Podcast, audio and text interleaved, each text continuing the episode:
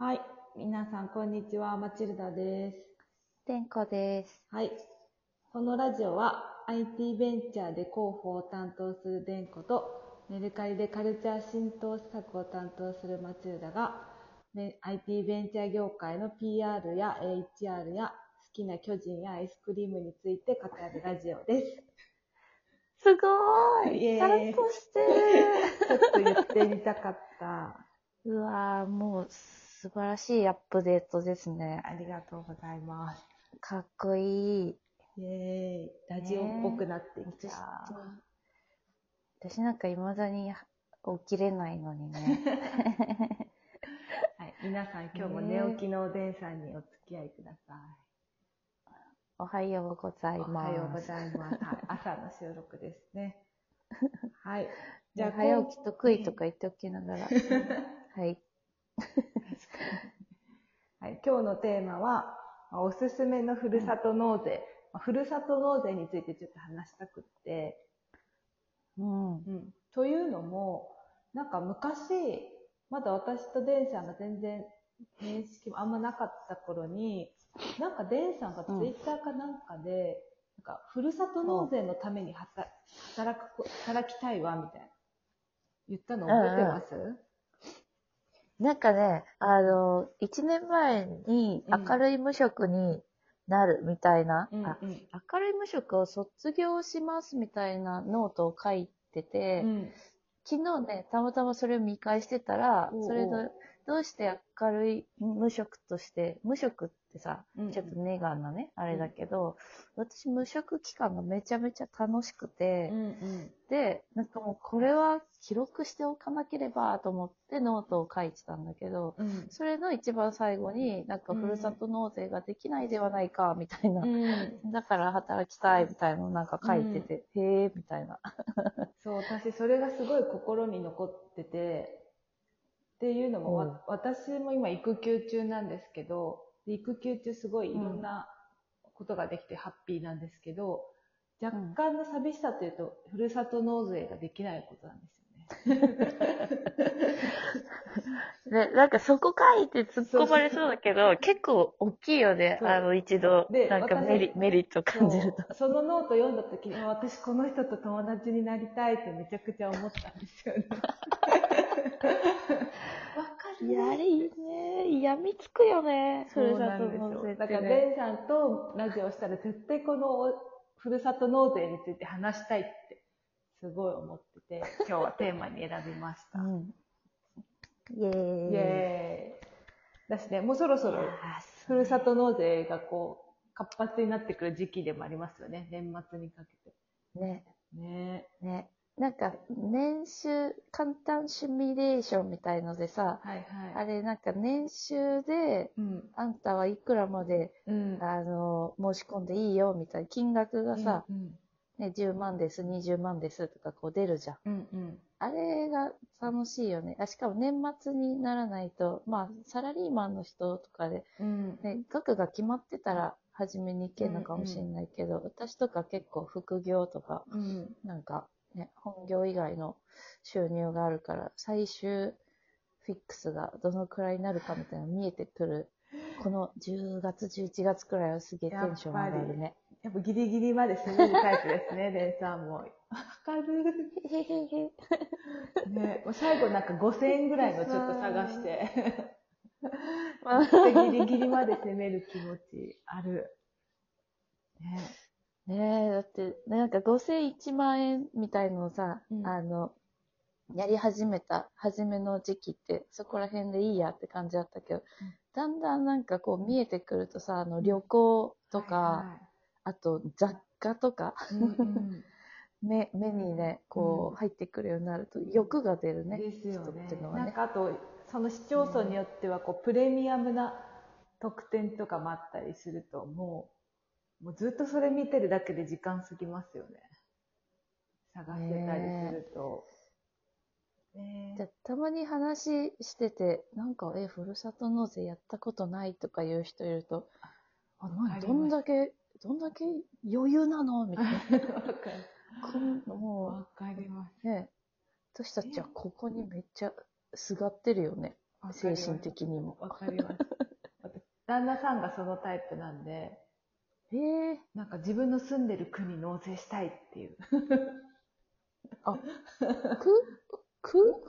そうだからそのふるさと納税って、なんか自分の、なんだっけ、住民税とかを他の区に払うことになるじゃないですか。他の市町村に払うことになるじゃないですか。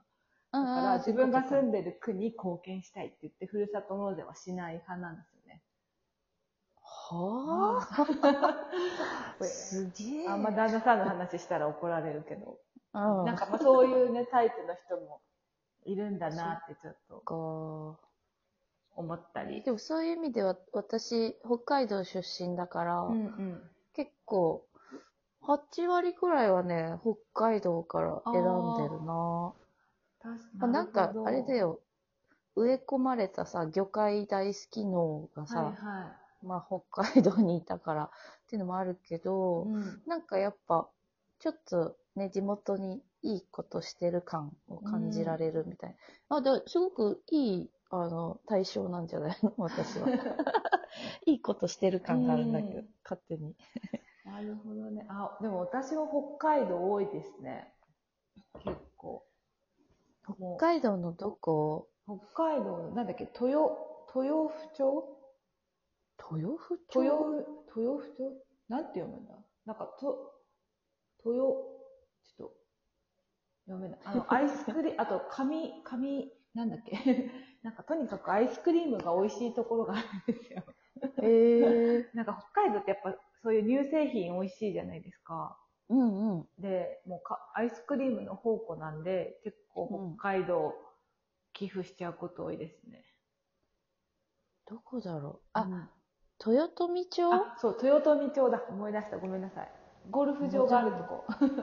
へえ、あ私、豊富町知らないわ。うん。へえ。確かにね。うんアイスね。アイアイススか。美味しいです。仕込んだことない。うん。私結構道東の方、門別とか、あなんだろう、稚内とか、釧路とあ。か、なんか、あれね、ランキング？市町村別ランキングみたいなやつ、根室とかすごいうん上位にあって、あ、わかるわ、すごい絶対カニだな、みたいな。ああ、いいですよね。カニ。もうすでにお腹が強いよね強い。ねカニは強いですね。本当に。え。うん。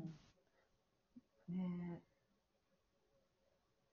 私あ一うん番コスパいいんじゃないかって思ってるのはね、ホタテおホおタテの、冷凍ホタテ、なんかもう4センチ、5センチくらいのうんホタテが2、30個入って1万円のやつ。すごいですね、それ。あれは、あれはなんか普通にコスパがめちゃくちゃいいなって思ってる。すごい。美味しそう。あれが、そう、冷凍庫にあれが入ってるともう 安心するよね。ね、それどうやって食べるんですか、そのホタテ。あ、結構もう刺身で食べちゃうから、もうそのままね、流水解、もう直でね、バーッつって水かけてね、うん。5分くらいで解凍しても、キッチンでそのまま、醤油もそのままブワーかけてね、バクーって食べちゃったりするけど、そうぱ刺身がいいいいですね。よね。しかもね、今気軽に、まあ前より気軽に行けなくなったから、そういうのを取り寄せできるのはすごい嬉しい。だね、だね。えー、アイス以外は何頼んだことある？えー、31の商品券とか。えぇ、ー、31の商品券なんか31の工場があるところに、なんかふるさと納税すると、31の商品券とかもらえるんですよね。へで、31を心置きなく食べるとか、うん。あとなんだろう、包丁とか。今ちょっと、うん、今狙ってるのはなんか親に老眼鏡とか、えぇ、ー、ちょっとね、考えればキリがないですね。老眼鏡か、うんうちのお父さん100円ショップの老眼鏡使ってるな。そうなんです。うちのお父さんも100均の使ってるんで、まあ、ちょっといいやつ、100均、毎日使うのに100均をちょっと、なんかアップグレードしてあげてもいいかしらと勝手に思って、老眼鏡ね、い。サバエ狙ってます。うんうん。けどなんか度数が分からずにっていうのと、今育休中だからあんまりふるさと納税できなくうんうん。復帰したらちょっとだいぶ先になるけど。ね、働くモチベーションになるよね。そうなんですよ。早くふるさと納税のために復帰したい。あれ？もう10分経ってんの？うん、立ってますよ。え？ちょっと、言おうと思ってたこと。いや、私、なんか、ふるさと納税去年したけど、うんうん、あの、確定申告してみたら、働いてなかったから、1832円だったの、年収が。むしろ気になるその1800円。いや、そうそうなんだけど、なんかまあ、動いてたから経費いっぱい使っててさ、んなんか、あれでもふるさと納税の分入れてんのになんかあんま表示、あれお得感ないな、みたいな思ってたらね、なんか、うん、意味なかったみたい。そういうのありますよね。今年はね、うんちゃんと計算しないと。ちょっとね、ちょっと確定申告のやつを先に入れとかないと、ん適正な、ややこしい。そういう失敗もありますが、今年はいっぱい申し込もうと思います。はい。じゃあ、そろそろいい時間になりましたので、おすすめのふるさと納税があったら、こっそり DM でも、ハッシュタグでも教えてください。教えてください。はい。じゃあ、またねバイバーイ。